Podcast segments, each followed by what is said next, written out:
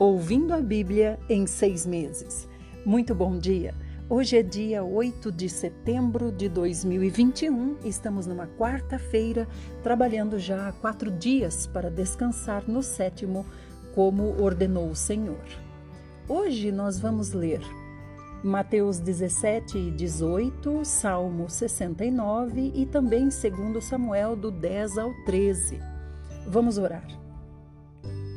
Senhor Jesus, nos colocamos, Senhor, mais uma vez diante da tua poderosa palavra. Senhor, fala conosco através dela, Senhor. Senhor, nos, nos atinge, Senhor. Chega a nós através da tua palavra, Senhor.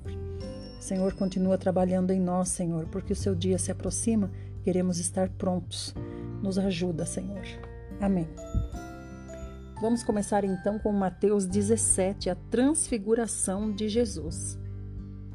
Passados seis dias, Jesus tomou consigo Pedro, Tiago e João, irmão de Tiago, e os levou em particular a um alto monte. Interessante comentar, irmãos, que esse monte aqui, aonde eles foram, eles tiveram que caminhar 20 quilômetros para chegar nele, a pé, né? Com certeza. Então, eles foram até lá, passando uh, a pé 20 quilômetros e também subindo esse monte. Né? Esse monte ficava a mais ou menos 3 mil metros de altura. Para nós vermos como hoje nós somos fracos e preguiçosos, né, irmãos? Imagina se hoje nós quiséssemos acompanhar o Senhor ou se tivéssemos tido a honra de ser discípulo dele e ser convidado para esse momento aqui, nós caminharmos 20 quilômetros e muitos deles em subida para esse monte é bom para nós nos analisarmos né, a nossa condição. 2. Ali ele foi transfigurado na presença deles. Sua face resplandeceu como o sol e suas vestes tornaram-se brancas como a luz. De repente, surgiram à sua frente Moisés e Elias conversando com Jesus. Expressando-se Pedro, disse a Jesus: Senhor, é bom estarmos aqui. Se desejares, farei aqui três tendas: uma para ti, uma para Moisés e outra para Elias. Aqui, irmãos, nós temos que dizer que Moisés e Elias estão ali e são eles realmente? Sim, são eles realmente, porque Moisés Lembra que o diabo procurou o corpo de Moisés e não encontrou? Então Moisés também Deus tomou para si, porque nunca foi encontrado o corpo de Moisés para provar a sua morte, né? E Elias, nós sabemos, subiu até os céus na carruagem de fogo. Então esses dois não passaram pela morte. Então eles estão aqui realmente com o Senhor Jesus, que também está num corpo transfigurado. 5. Enquanto ele ainda estava falando, uma nuvem resplandecente os envolveu e dela emanou uma voz dizendo: Este é o meu filho amado, em quem me regozijo, a ele atendei. Então, o próprio Deus, é, como se Deus, irmãos, eu vejo essa parte aqui, como se Deus não se aguentasse, né? Deus também quer participar, Deus também quer falar, como se Deus não tivesse aguentando esse momento, né? E é um momento em que eles estavam conversando sobre o que Jesus teria que passar, sobre a crucificação. Então eles vieram para fortalecer o espírito do Senhor Jesus. Então é errado as pessoas dizerem que os mortos podem vir falar com os vivos, usando isso aqui como prova, né, de que Moisés e Elias vieram do reino dos mortos. Eles não vieram do reino dos mortos. Eles não morreram. Eles estão aqui é, em corpo transfigurado, como o Senhor os levou para si. E o Senhor participando. Esse é o meu filho amado em quem me regozijo. A ele atendei. Assim os discípulos aprenderam que é só ao Senhor Jesus que devem ouvir. 6. Ao ouvirem isso, os discípulos prostraram-se com o rosto em terra e ficaram atemorizados. Então Jesus, aproximando-se deles, tocou-os e disse: Levantai-vos e não temais.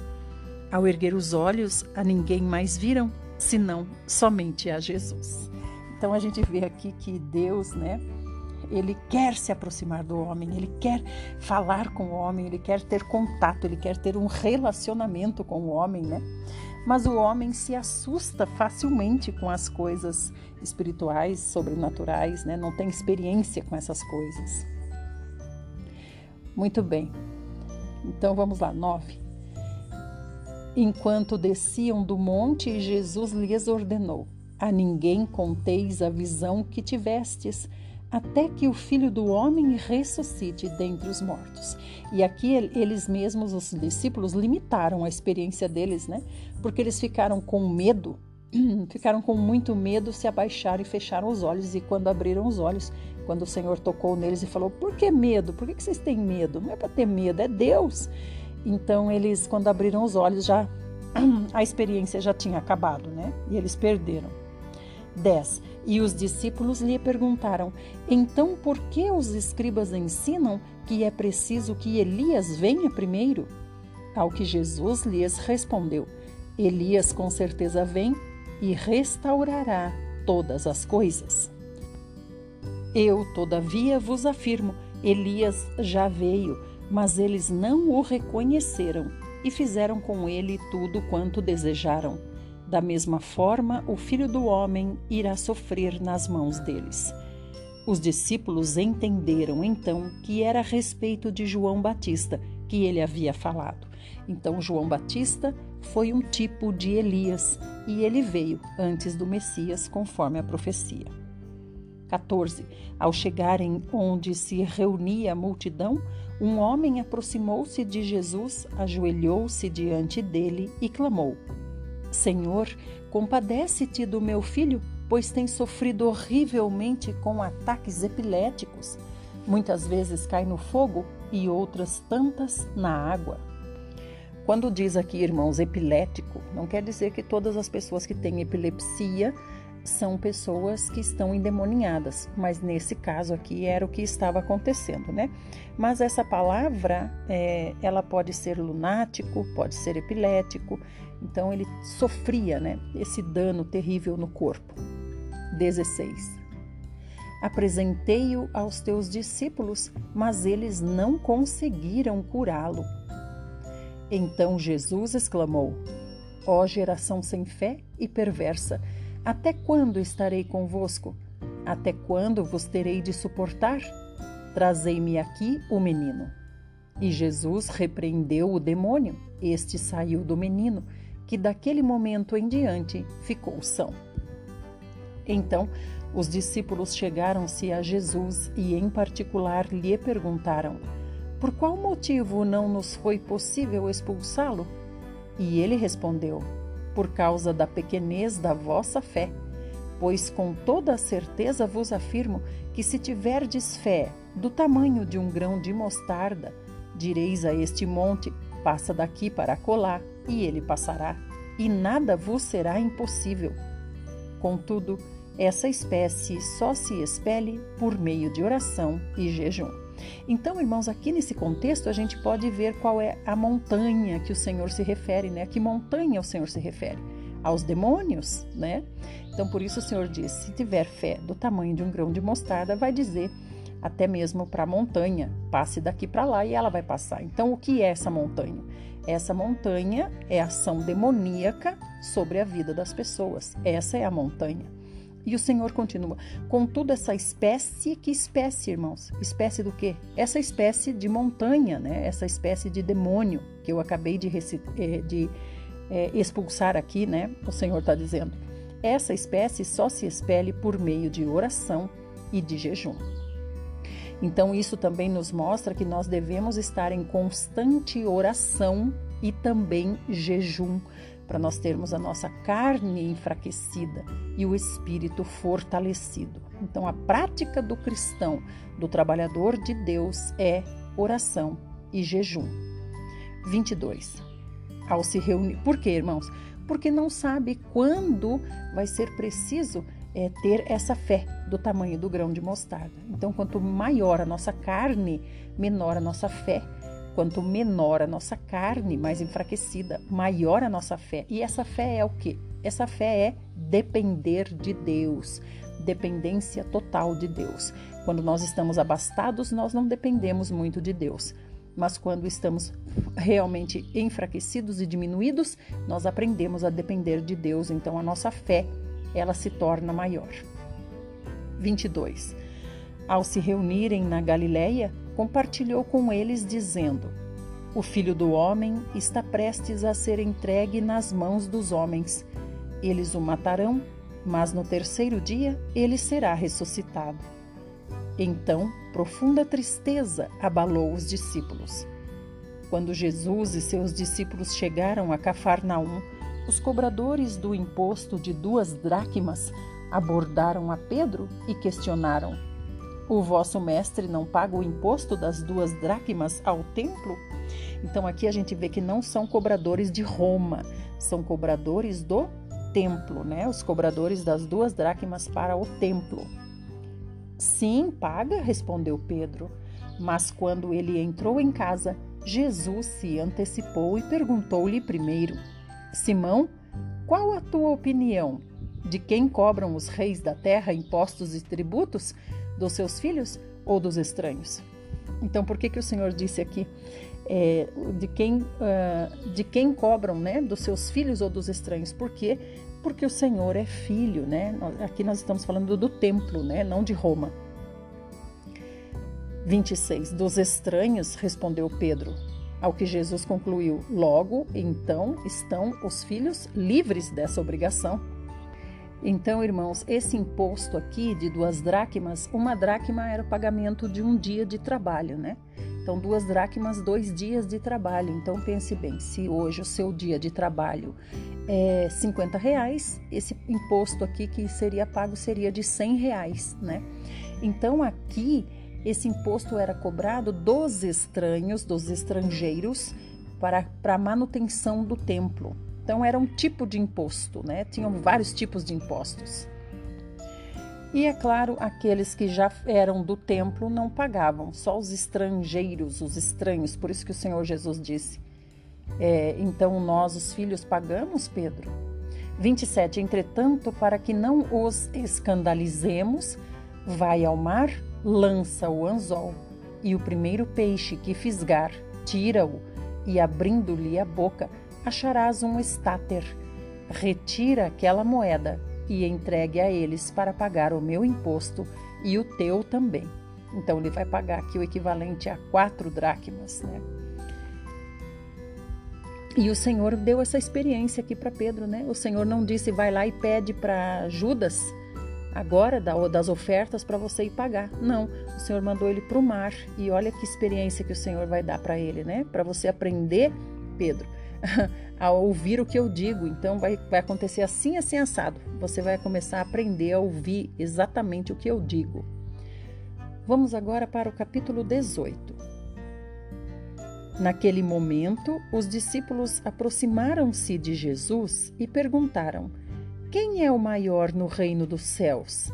E Jesus, chamando uma criança, colocou-a no meio deles e disse: com toda certeza vos afirmo que se não vos converterdes e não vos tornardes como crianças, de modo algum entrareis no reino dos céus. Portanto, todo aquele que se tornar humilde como esta criança, esse é o maior no reino dos céus. E quem recebe uma destas crianças em meu nome, a mim me recebe. Entretanto, se alguém fizer tropeçar um destes pequeninos que creem em mim, melhor lhe seria amarrar uma pedra de moinho no pescoço e se afogar nas profundezas do mar. Ai do mundo por causa das suas ciladas. É inevitável que tais ofensas ocorram, mas infeliz da pessoa por meio da qual elas acontecem. Sendo assim, se a tua mão ou o teu pé te fizerem cair em pecado, corta-os e lança-os fora de ti, pois melhor é entrares na vida mutilado ou aleijado do que tendo as duas mãos ou os dois pés seres atirado no fogo eterno. Se um dos teus olhos te faz pecar, arranca-o e lança-o fora de ti, pois melhor é entrares na vida com um olho só do que, tendo os dois, seres lançado no fogo do inferno. Nessa passagem, o Senhor deixa claro para nós que ele se agrada daqueles que são como crianças, ou as crianças têm que ser conduzidas, elas não sabem para onde ir, elas se deixam sempre conduzir e confiam plenamente naquele que as conduz. E quando fala corta sua mão e corta seu pé, é em relação, é claro, àquilo que as suas coisas, as suas mãos fazem e a, aos lugares em que seus pés levam você. É nesse sentido. Vamos para o próximo áudio e, é claro, pensando, ser criança é ser humilde e é se deixar guiar pelo Senhor, deixar que Ele dê a direção, confiar e seguir após Ele.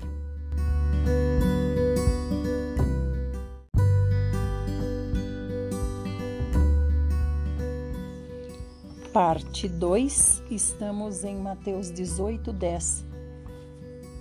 Tende todo cuidado para que não desprezeis a qualquer destes pequeninos, pois eu vos asseguro que seus anjos nos céus veem continuamente a face de meu Pai Celestial.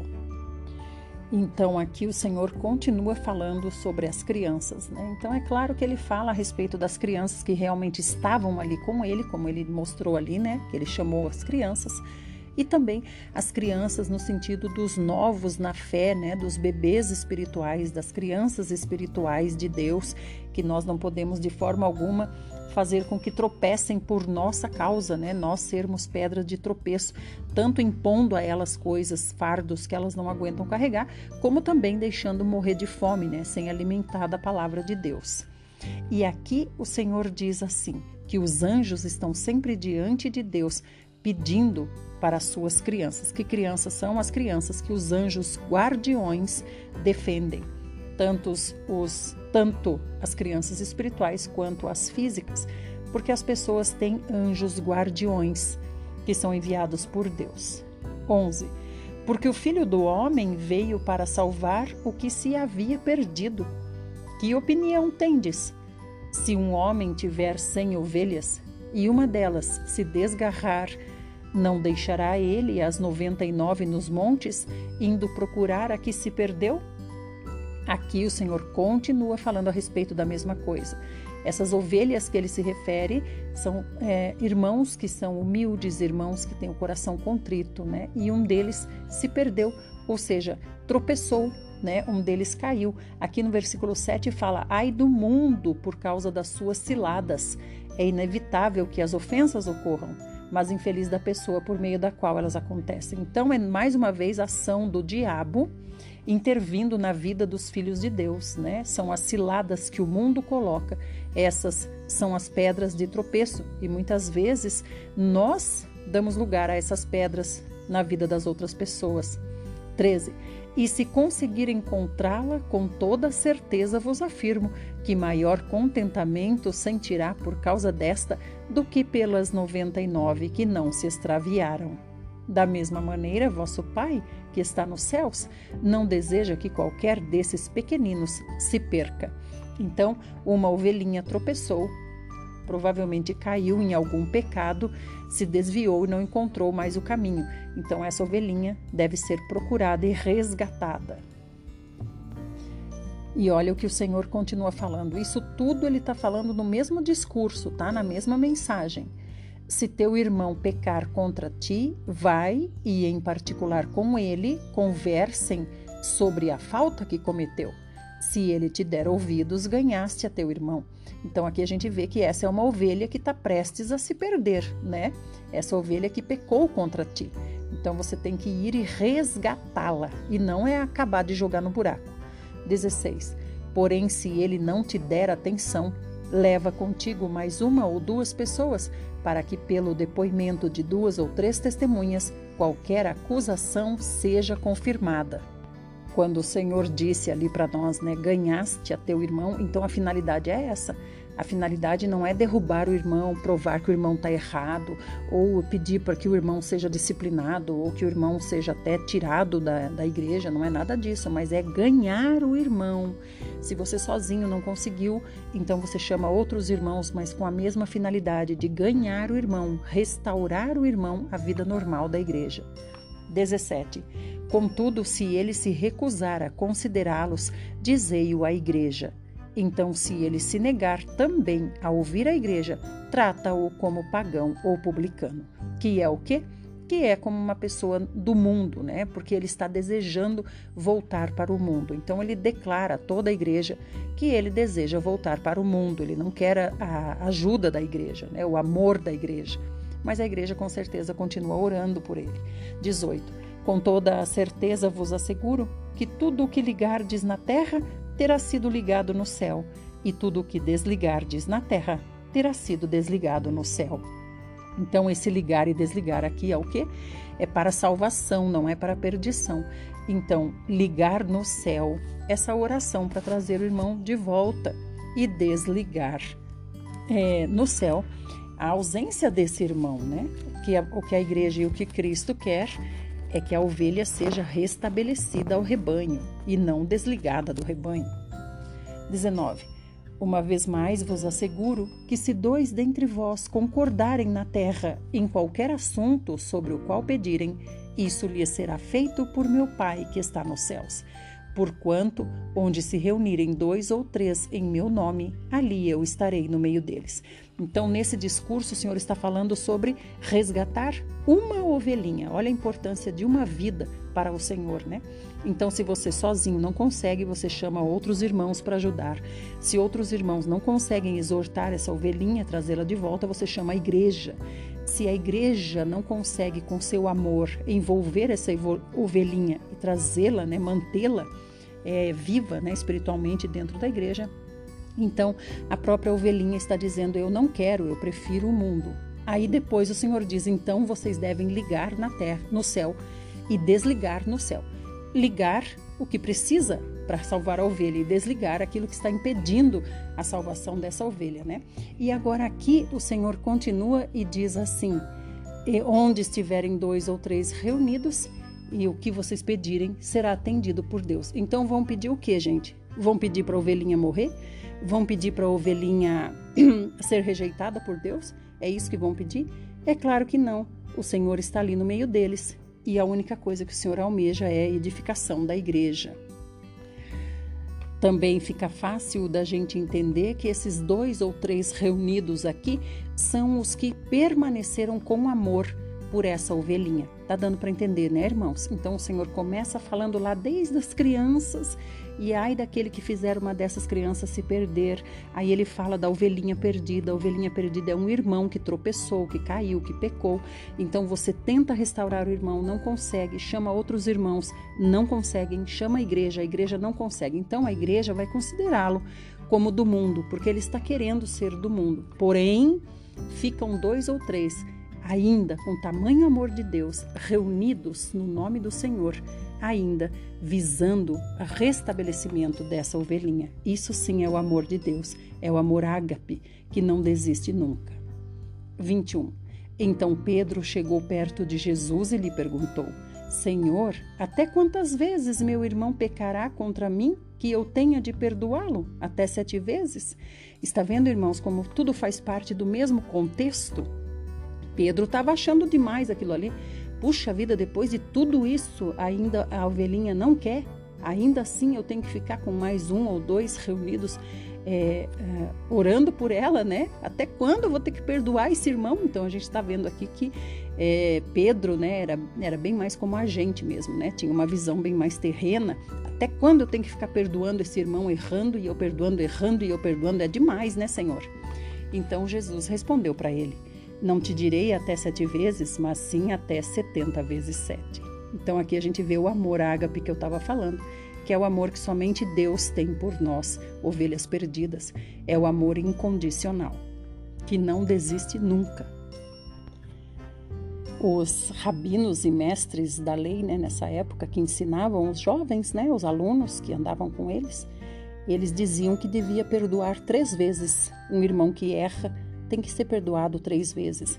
Então, Pedro aqui já estava bem mais evoluído espiritualmente, né? Ele falou até sete vezes, Senhor. Então, olha só, estava bem além dos rabinos e dos mestres da lei. Mas o Senhor disse: Não, Pedro, tem que perdoar para sempre. Todas as vezes que ele errar, ele deve ser perdoado.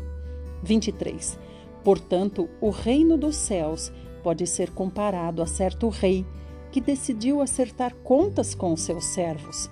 Quando teve início o acerto, foi trazido à sua presença um que lhe devia dez mil talentos.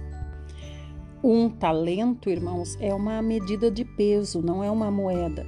É uma medida de peso que tinha 35 quilos. Então colocava o talento de um lado da balança e do outro lado ia colocando até saber que chegou a 35 quilos. Né? Então aqui, esse rei que queria acertar as contas com os seus servos, ele foi trazido até ele um que devia 10 mil talentos. Então olha o tamanho da dívida desse homem.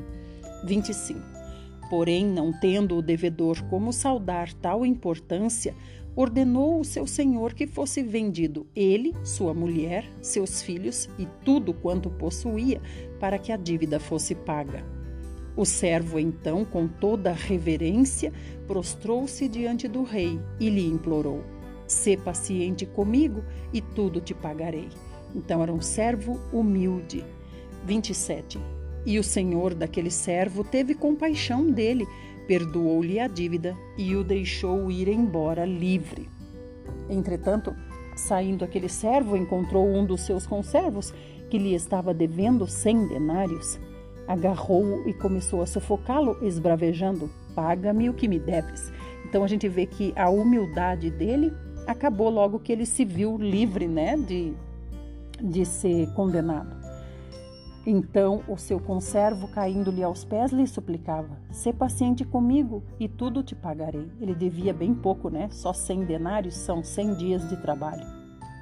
30. Mas ele não queria acordo. Ao contrário, foi e mandou lançar seu conservo devedor na prisão, até que toda a dívida fosse saldada. Quando os demais conservos companheiros dele viram o que havia ocorrido, ficaram indignados e foram contar ao rei tudo o que acontecera. Então o rei, chamando aquele servo, lhe disse: Servo perverso, perdoei-te de toda aquela dívida, atendendo às tuas súplicas. Não devias tu, da mesma maneira, compadecer-te do teu conservo, assim como eu me compadeci de ti? E sentindo-se insultado, o rei entregou aquele servo impiedoso aos carrascos até que lhe pagasse toda a dívida. Então o problema foi o insulto que ele fez ao rei com a atitude dele, porque o, o rei ele deve ser imitado, né? O caráter do rei deve ser imitado. 35. Assim também o meu Pai celestial vos fará a cada um se de todo o coração não perdoardes cada um a seu irmão. Então continua no contexto de resgatar a ovelhinha, perdoando, né? Então é tudo isso o Senhor queria dizer numa mensagem só. A edificação da igreja e a não julgar, mas trazer de volta as ovelhinhas que erraram. Que palavra profunda, né, irmãos? Agora nós vamos para o Salmo, hoje Salmo 69 e nós vamos ler até o verso 12. É um salmo de Davi e diz assim: Ó oh Deus, salva-me, porquanto as águas chegaram até o meu pescoço. Nas profundezas lamacentas estou afundando, não tenho como firmar meus pés. Cheguei às águas profundas e a forte correnteza me arrasta. De tanto clamar por socorro, ressecou-se minha garganta se embaçaram meus olhos e se fatigou sobremaneira o meu corpo, enquanto aguardo pelo auxílio do meu Deus. São mais numerosos que os cabelos de minha cabeça os que me odeiam sem causa. Poderosos são os que me querem aniquilar. São injustos meus inimigos. O que não roubei, como hei de restituir? Conheces, ó Deus, meus desatinos e o quanto fui insensato, as minhas culpas não te são encobertas. Contudo, não permitas que eu venha ser causa de humilhações para aqueles que têm fé em ti, ó Eterno, Deus das legiões. Que não sejam por mim envergonhados os que te buscam, ó Deus de Israel. Porquanto, por amor a ti, suporto zombarias e a vergonha cobre-me o rosto. Sou um estrangeiro para meus próprios irmãos, um estranho até para os filhos da minha mãe. pois me consumiu o zelo que dedico à tua casa, e sobre mim recaíram os vitupérios dos que te insultam. Com jejum e com muitas lágrimas afligi minha própria alma, e isso ainda mais os, enfureceu. Com mortalha me cobri e perante eles fui objeto de zombarias. Murmuram contra mim os que se ajuntam nas portas da cidade, e sou tema de chacotas nas canções dos bêbados. Toda a zombaria que Davi estava enfrentando, né, irmãos? Mas ele diz: tudo isso, Senhor, que fazem contra mim é sem causa. Tem um provérbio que diz: a maldição sem causa não encontra pouso. É o que acontecia com Davi. Ele era constantemente amaldiçoado por seus inimigos, mas essas maldições nunca encontraram pouso na vida de, de, Davi, ou seja, nunca puderam ser realizadas ou concretizadas. Por quê? Porque Davi não devia nada do que lhes acusavam. Vamos agora para o outro áudio, nós vamos ler 2 Samuel 10.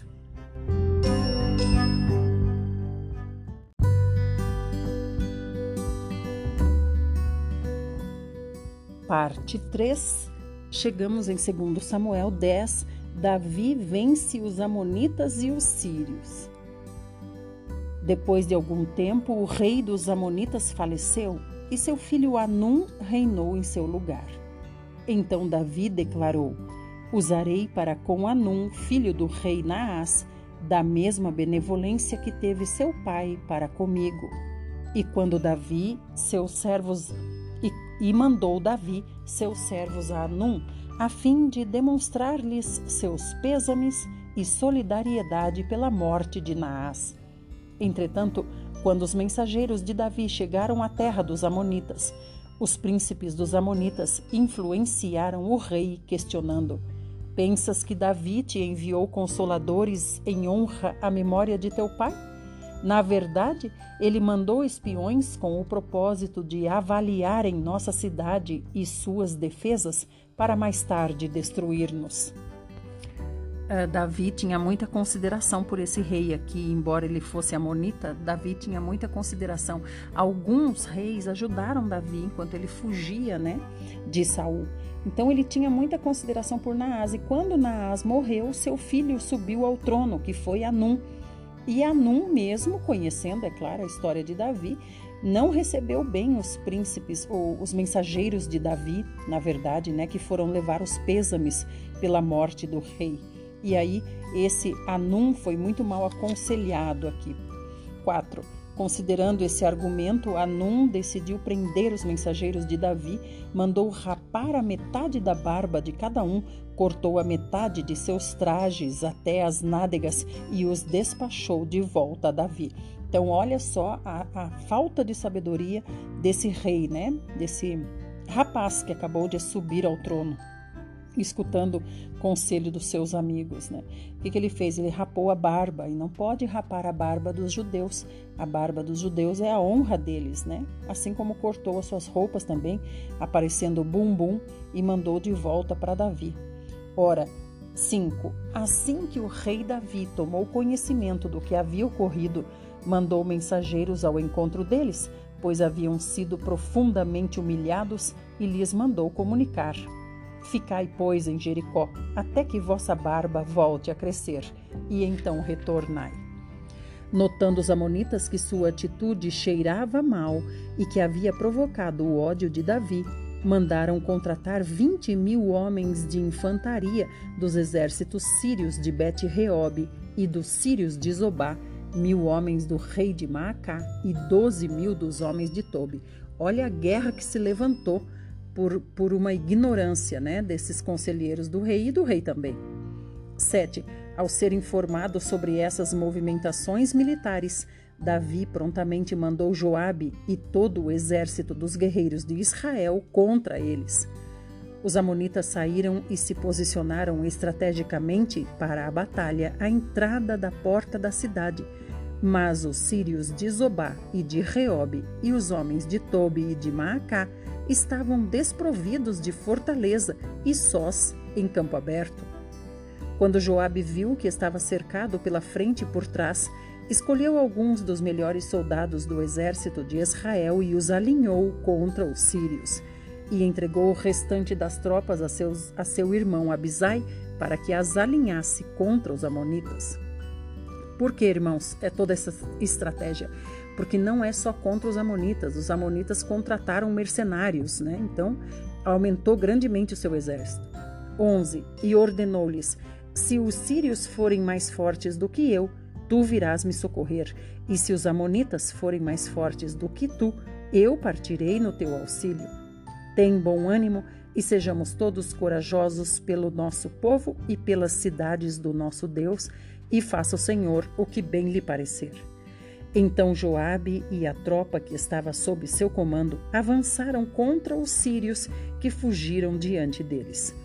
Quando os amonitas viram que os sírios haviam batido em retirada, recuaram também diante de Abisai e se abrigaram no interior da cidade. Então Joabe voltou da batalha contra os amonitas e foi para Jerusalém.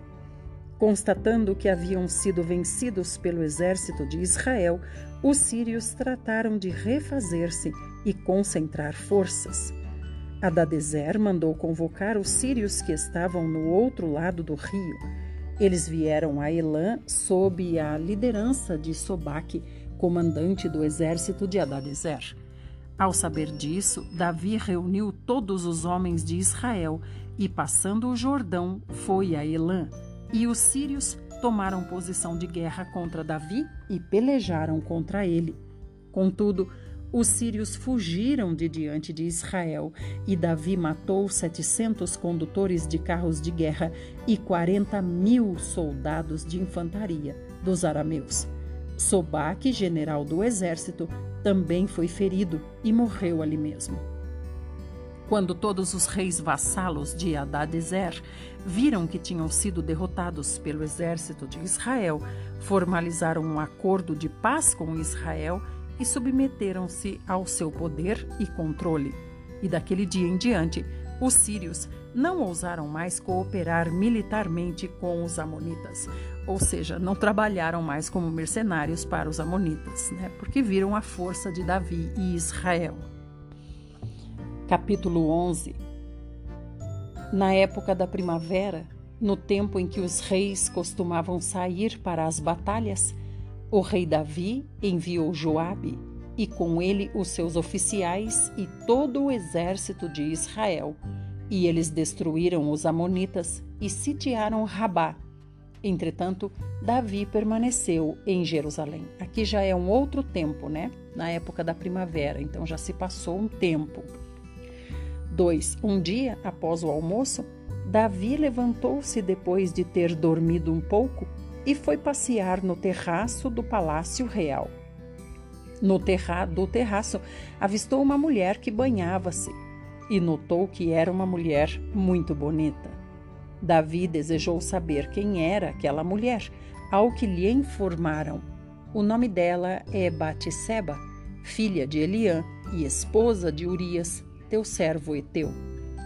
Então Davi mandou que a trouxessem para ele e teve relações sexuais com ela, que havia concluído o tradicional ato de purificação em função do ciclo menstrual.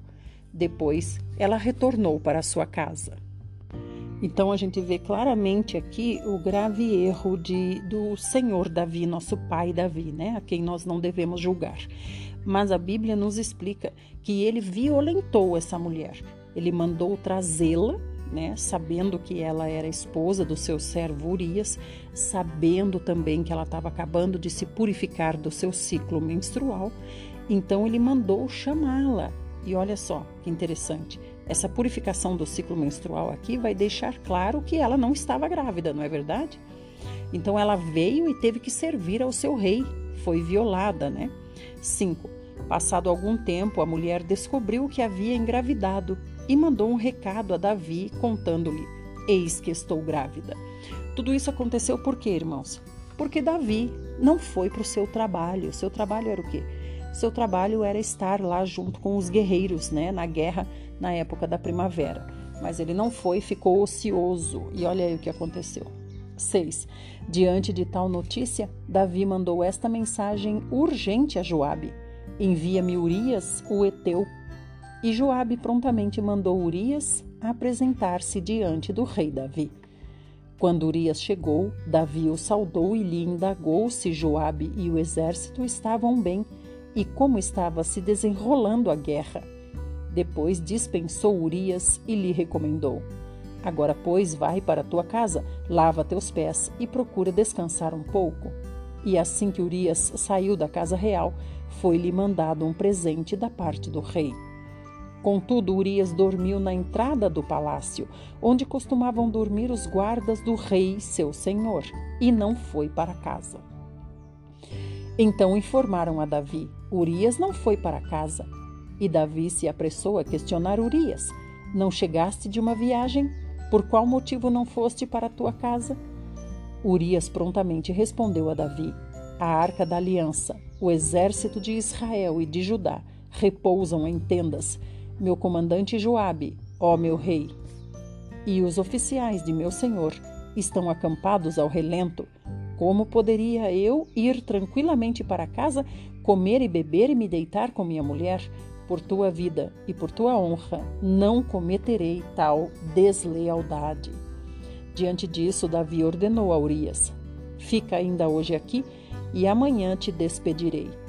Assim Urias permaneceu em Jerusalém aquele dia todo e a noite seguinte. Davi o convidou a comer e a beber fartamente em sua companhia, e à tarde Urias saiu, mas foi recolher-se na sua maca onde repousavam os servos de seu senhor. Todavia, não foi para a sua própria casa. Então, olha como Davi, ele vai fazendo uma sucessão de erros, né? E aqui ele inclusive chama Urias para comer com ele, né? 14. Na manhã seguinte, Davi escreveu uma mensagem a Joabe e a enviou por intermédio do próprio Urias. Escreveu Davi em sua missiva: Coloca Urias no ponto mais letal da batalha e retirem-se, deixando-o só, a fim de que seja ferido pelo inimigo e venha morrer no campo de luta. Joabe, que sitiava a cidade inimiga, ordenou que Urias tomasse lugar onde ele sabia estarem os guerreiros mais audazes e violentos.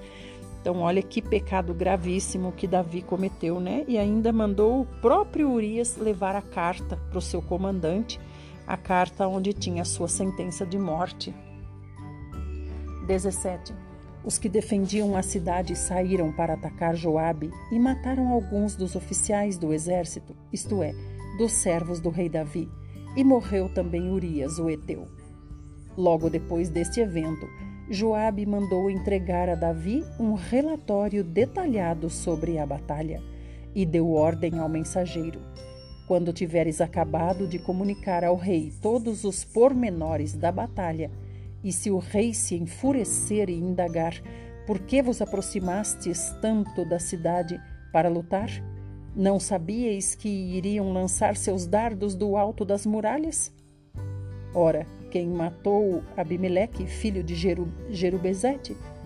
Não foi uma mulher que jogou sobre ele do alto do muro a pedra superior de um moinho, de modo que morreu em Tebes, porque chegaste tão perto do muro?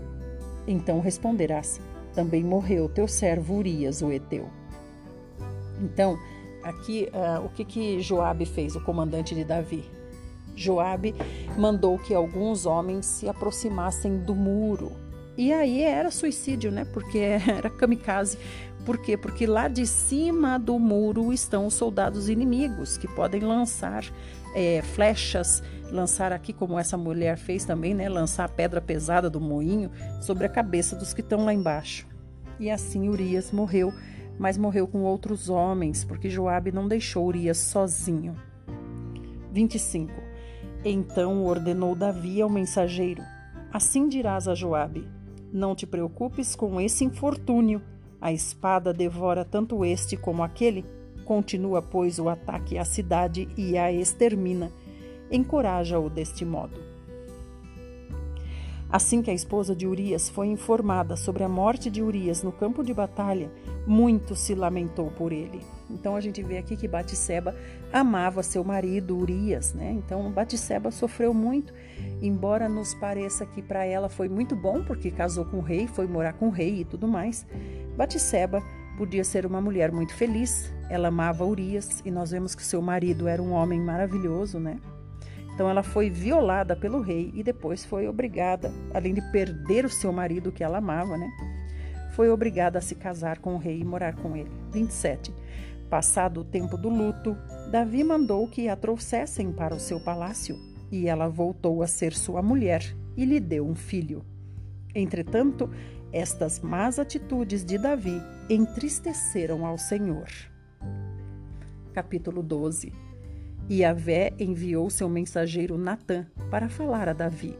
Assim que chegou à presença de Davi, lhe propôs um dilema então, ele vai propor esse dilema, mas eu quero conversar com vocês antes, dizer o seguinte: olha, quanto tempo se passou aqui, né? É, até que Davi fosse exortado pelo Senhor, né? Corrigido pelo Senhor. Então, se passou mais de um ano aqui, né? O bebê já nasceu, já passou o luto da, da Batseba por causa da morte do marido, Urias, né? Então, olha quanto tempo já se passou. Praticamente um ano, né? E agora é que o Senhor envia o profeta Natã para exortar Davi, um ano depois. Então, Davi ficou vivendo normalmente, né? Como se a vida eh, fosse tivesse seguindo sua rotina. Não aconteceu nada de diferente, tá tudo bem, Deus não veio contra mim, então eu tô tranquilo, sigo tranquilo. Então, como Davi, por si mesmo, né, não se julgou e não se arrependeu e não se prostrou diante do Senhor, então agora o Senhor envia até ele o profeta Natã. Vamos ao próximo áudio saber o que o profeta disse a Davi.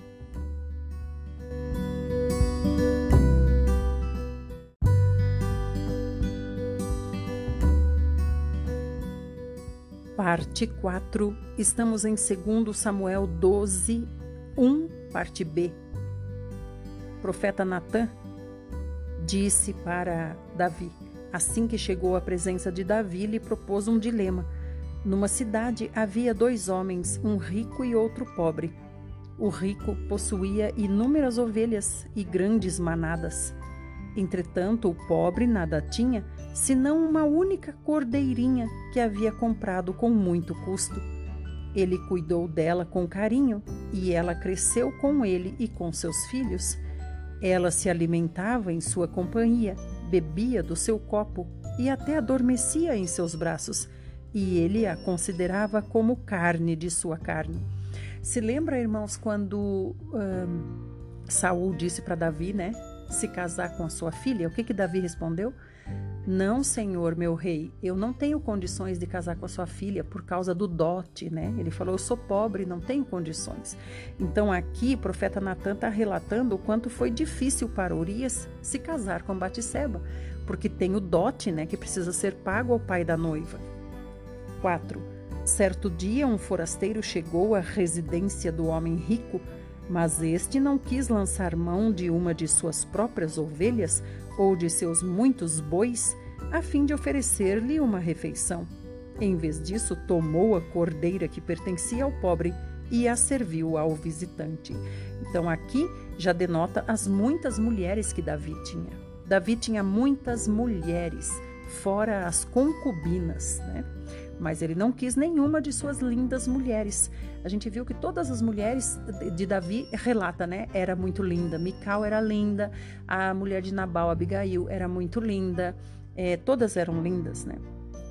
Mas ele não quis nenhuma, ele quis Batseba. 5. No mesmo instante, Davi se encheu de ira contra aquele homem e afirmou a Natã: Juro por Yahvé, o nome do Senhor, que o homem que cometeu tamanha impiedade merece a pena de morte. Antes, porém, deverá pagar quatro vezes o preço da cordeira, porquanto agiu sem misericórdia. Então Natã revelou a Davi: Esse homem és tu, e assim diz Yahvé, Deus de Israel: Eu te ungi rei de Israel, eu te salvei das mãos de Saul Eu te dei o palácio e as mulheres do teu senhor. Eu te dei a casa de Israel e de Judá.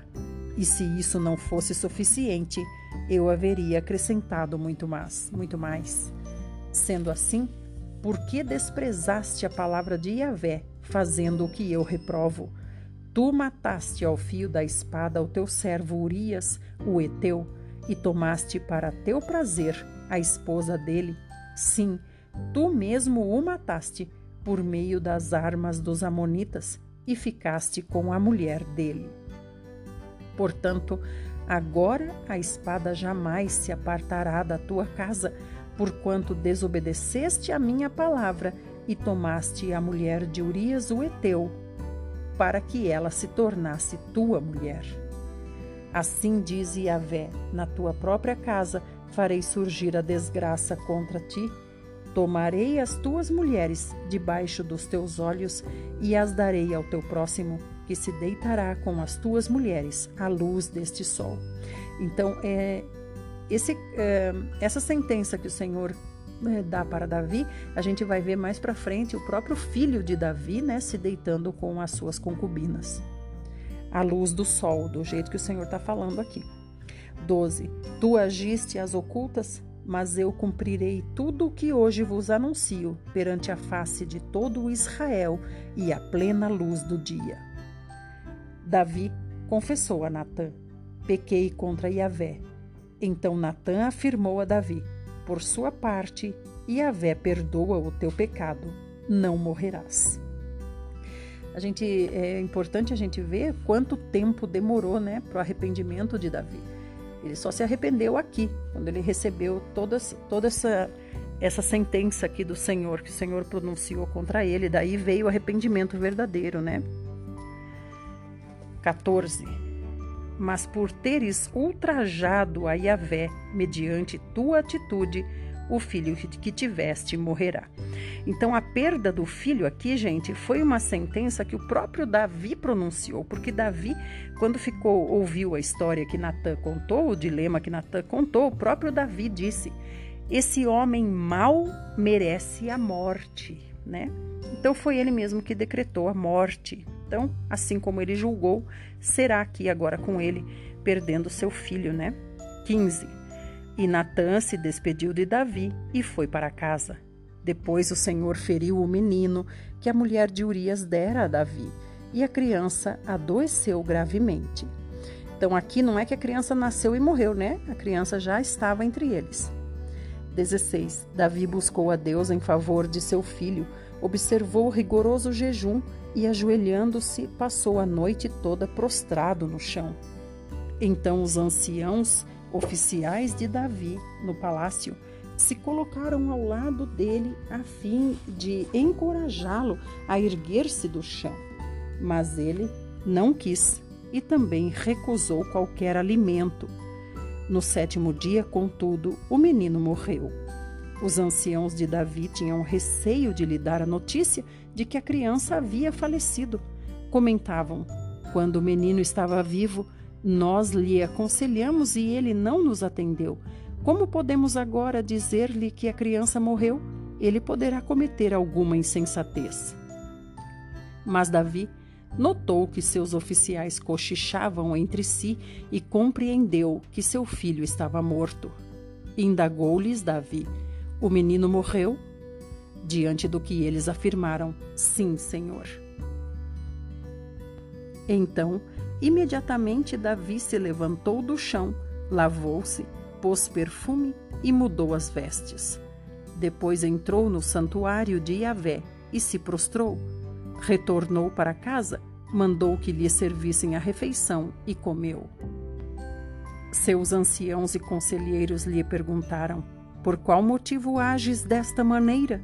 Enquanto a criança estava viva, jejuaste e pranteaste mas agora que o menino está morto, te ergueste com vitalidade e vieste comer.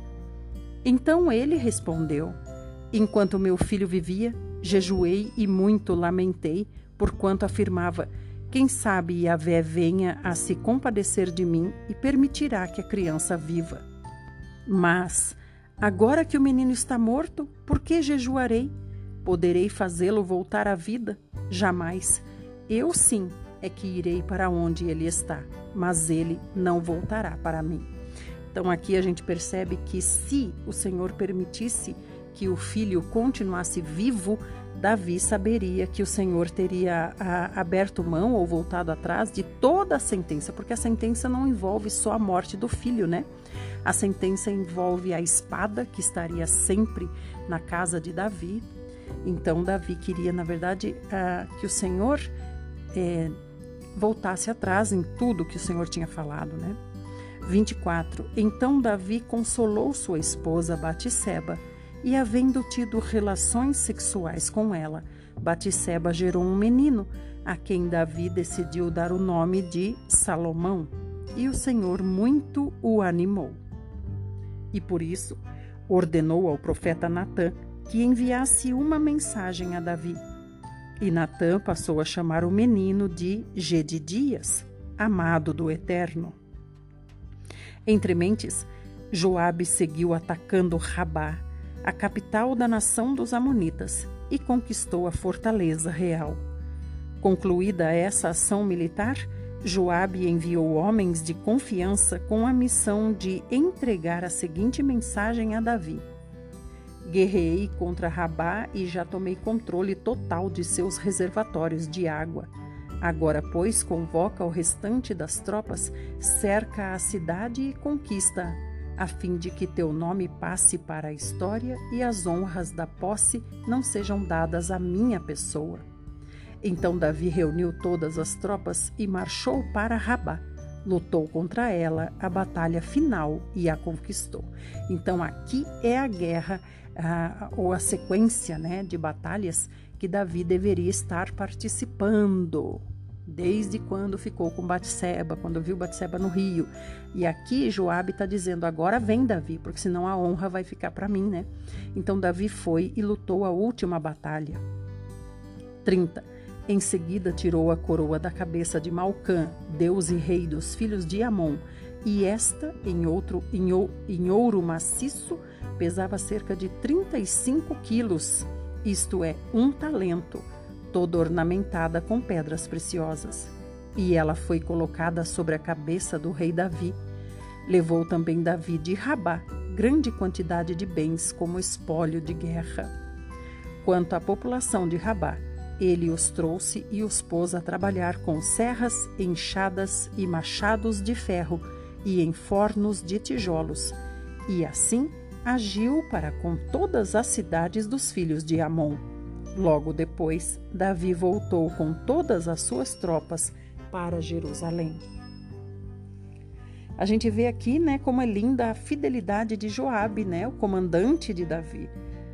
Ele chamar Davi para batalhar a última o último confronto e ficar com todas as honras. Capítulo 13 Absalão, filho de Davi, tinha uma irmã muito bonita que se chamava Tamar. Depois de algum tempo, um outro filho de Davi, chamado Anon, apaixonou-se fortemente por ela. Anon a desejou ao ponto de adoecer de tanta opressão. Olha aqui, quando usa a palavra opressão, a gente vê que tipo de paixão é, né? Uma paixão que, que, que vem de uma opressão. Afinal, Tamar era sua meia-irmã e uma jovem virgem, portanto, pelas leis, impossível de aproximar-se dela como namorado, muito menos para possuí-la. Mas Amnon tinha um amigo chamado Jonadab, filho de Simeia, irmão de Davi. Jonadab era muito sagaz. Este lhe indagou: Que acontece contigo, filho do rei? que cada manhã estás mais abatido? Não queres me contar o que há em teu coração? Então Amnon lhe revelou: É que eu amo Tamar, a irmã de meu irmão Absalão. Então Jonadab lhe aconselhou: Deita-te na tua cama e finge estar muito doente. Quando teu pai vier te visitar, diz-lhe: Rogo-te que minha irmã Tamar venha me servir algo para comer mas que prepare o alimento na minha presença, a fim de que eu possa também conversar um pouco com ela e coma da sua mão. Anon gostou da ideia e logo em seguida deitou-se e fingiu-se doente. O rei veio vê-lo e Anon disse ao rei: Concede que minha irmã Tamar venha e prepare aqui mesmo dois bolos para que eu fale com ela e coma da sua mão. Davi mandou uma mensagem a Tamar no palácio: Vá à casa de teu irmão Anon e prepare algo para que ele se alimente. Tamar foi à casa de seu irmão Anon e ele estava deitado. Ela pegou e amassou a farinha, fez os bolos e os assou na presença dele. Aqui nós vemos, irmãos, a submissão de uma princesa, né? Tamar era uma princesa, vivia no palácio, né? Provavelmente ela não cozinhava no palácio, né? Tinha os seus servos para fazer isso. Mas em obediência ao pai, ela foi lá fazer os bolos. Outra coisa interessante que a gente observa é que apesar de princesa, ela recebeu toda a instrução, inclusive da cozinha, né? 9. Pegou a forma e tirou os bolos diante dele, entretanto, ele se recusou a comer. Então Anon ordenou: Manda embora toda essa gente para longe de mim. E imediatamente todos saíram dos seus aposentos. Então Anon pediu a Tamar: Traze o prato com os bolos até meu quarto para que eu possa me alimentar da tua mão. Prontamente, Tamar levou os bolos que havia assado ao quarto de seu irmão. Então, esse quarto aqui, os aposentos, era tão grande, porque ele também é um filho do rei, né, um príncipe, tão grande que tinha várias pessoas ali para acudi-lo né, na sua doença e muitos servos também. Então, ele pediu que todos se retirassem dali. Vamos agora para o próximo áudio saber o que aconteceu quando Tamar levou os bolos para seu irmão Anon, que está fingindo de doente, comer.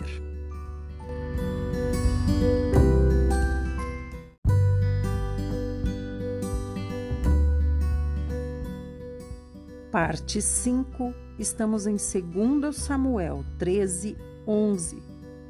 Todavia, quando ela se aproximou para começar a servir-lhe o alimento na boca, ele a agarrou e rogou-lhe: Deita-te comigo, minha irmã.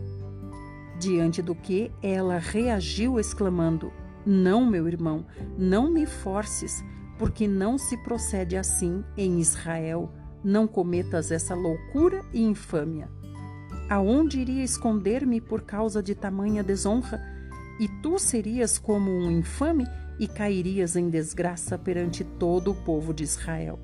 No entanto, fala ao rei, e ele haverá de permitir que eu me case contigo. Mas Anon não quis lhe dar ouvidos, dominou-a e, com violência, forçou-a a ter relações sexuais com ele. Logo em seguida, entretanto, Anon sentiu uma forte rejeição por ela, muito mais intensa do que paixão que alimentara em seu interior há tempos, e lhe ordenou: Levanta-te, vai-te embora depressa. Então agora a gente vê a explicação da, dessa paixão que ele teve com ela, né? Que aqui na própria palavra de Deus chamou de opressão. Deixa eu achar aqui onde é que está a palavra aqui. E no capítulo 13, verso 2, fala, né? Fala assim: Anon a desejou ao ponto de adoecer de tanta opressão. Então a gente vê que é uma opressão demoníaca realmente que fez com que ele estuprasse a sua própria irmã e depois sentiu tamanha aversão por ela que mandou ela sair da frente dele. 16. Contudo, ela lhe replicou: Não, meu irmão, expulsar-me será ainda pior do que o mal que já me fizeste. Entretanto, novamente, ele não quis atendê-la. E aqui também fala no 15, né, que ele ficou por muito tempo alimentando isso. Então, é como se diz, né, não resistiu ao diabo. Não resistiu ao diabo, mas ficou alimentando, né, gostando daquela tentação, né, até que culminou nisso. 17. Gritou pelo criado e ordenou-lhe: Livra-me desta mulher Põe-na fora daqui imediatamente e tranque a porta. Prontamente o servo a pôs para fora e fechou a porta.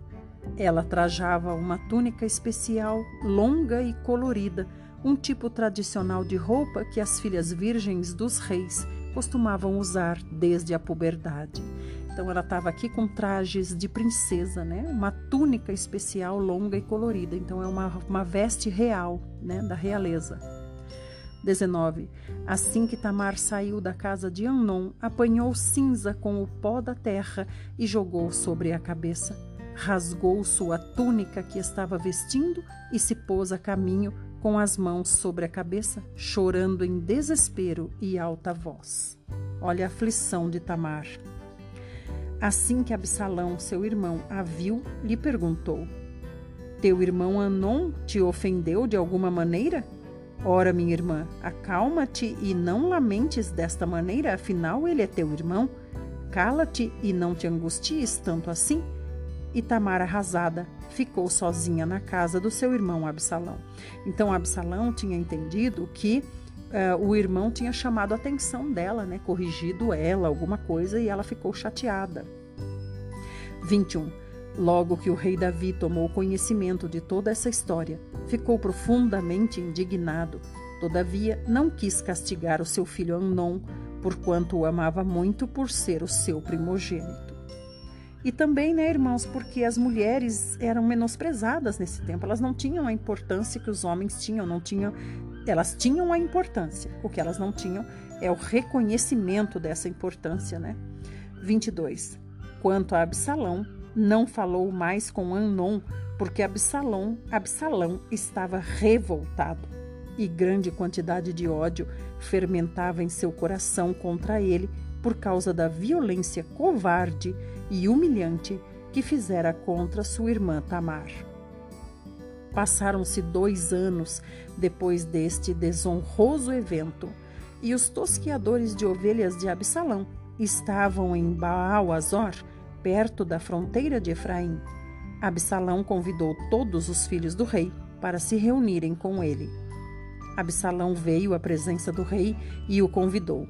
Eu, teu servo, estou tosquiando ovelhas e gostaria que o rei e os seus anciãos e conselheiros se dignem a aceitar este convite para irem até lá estar comigo e meus amigos. Então ponderou-lhe o rei: não, meu filho, não devemos ir todos juntos a fim de não te gerarmos uma pesada despesa. Embora Absalão insistisse no convite a todos, o rei se recusou a ir, mas agradeceu muito e o abençoou. Absalão rogou-lhe então: Permite ao menos que meu irmão Anon esteja conosco. Ao que o rei questionou: Mas por que iria ele contigo? No entanto, Absalão explicou que fazia questão da reunião fraternal e o rei acabou por consentir que Amnon e seus outros filhos partissem em sua companhia. Absalão ordenou aos seus homens: Prestai atenção. Quando o coração de Amnon estiver alegre por causa do vinho, e eu vos ordenar ferir Amnon, então imediatamente o matareis. Não tenhais medo. Ora, não sou eu quem vos estou ordenando fazê-lo? A responsabilidade é toda minha. Tende coragem e não vacileis. Os servos de Absalão cumpriram exatamente as suas ordens e mataram Amnon. Então todos os demais filhos do rei montaram em suas mulas e fugiram. Estando eles ainda a caminho, este rumor chegou aos ouvidos do rei Davi Absalão matou todos os filhos do rei, nenhum sobreviveu à sua ira. O rei se levantou, rasgou as suas vestes e se lançou por terra. Do mesmo modo, os seus anciãos e oficiais, mantendo-se de pé, rasgaram as suas vestes. Mas Jonadab, filho de Simeia, irmão de Davi, esclareceu o ocorrido. Não acredite o meu senhor, que todos os jovens filhos do rei morreram, porquanto somente Amnon está de fato morto. Absalão prometeu vingar-se de morte desde o dia em que Amnon ultrajou a sua irmã Tamar. Agora, pois, o Senhor meu rei, não fiques com seu coração pesaroso pensando na morte de todos os filhos do rei. Não é verdade? Apenas Amnon está morto. Enquanto isso, Absalão fugiu. Enquanto se desenrolavam todos esses fatos, o soldado que fica de sentinela observou muita gente que vinha pela estrada de Oronaim, descendo pela encosta da colina. E Jonadab alertou Davi: São os filhos do rei. Eis que realmente aconteceu como teu servo disse. Assim que acabara de dar a notícia a Davi, os filhos do rei chegaram pranteando em alta voz, e o próprio rei e seus servos e conselheiros todos choravam copiosamente. Absalão fugiu para as terras de Talmai, filho de Amiúde, rei de Jesur, e o rei Davi muito lamentava por seu filho todos os dias. Depois que Absalão refugiou-se em Jejur e lá permaneceu três anos, a revolta do rei contra Absalão abrandou-se e deu lugar à saudade, porquanto seu coração já se sentia consolado da morte de seu filho Anon. É até aqui a nossa porção para hoje. Amanhã nós continuaremos e vamos saber como será a volta de Absalão para diante do seu pai em Jerusalém. Que história triste, né? A gente vê aqui que é mais ou menos o mesmo enredo que aconteceu com, os, com o pai de Amnon, né? O pai de Amnon também teve o mesmo desejo, é, desejo irrefreável de ter Batseba, né? E aqui ele em ter a irmã. Mas como Davi era rei, ele pôde chamar Batseba e dar a ordem. Agora Anon não podia fazer isso com a irmã, então ele ficou por anos é, cultivando né, esse pecado na sua mente, até que conseguiu consumar com a ajuda desse, desse falso amigo aqui também, né, que era muito sagaz, que fez esse plano aqui e Anon pôs em execução. Olha quanta tragédia, né? E a gente vê aqui mais uma vez o envolvimento explícito do diabo em todos esses acontecimentos. É como diz um irmão, o Otmani, o diabo, uh, as aves podem voar sobre sua cabeça, mas você não deve deixar que elas façam ninho. Então que o Senhor nos guarde, nos proteja e nos dê um bom dia na presença dele. Até amanhã, fiquem com Deus, com saúde e com paz. Música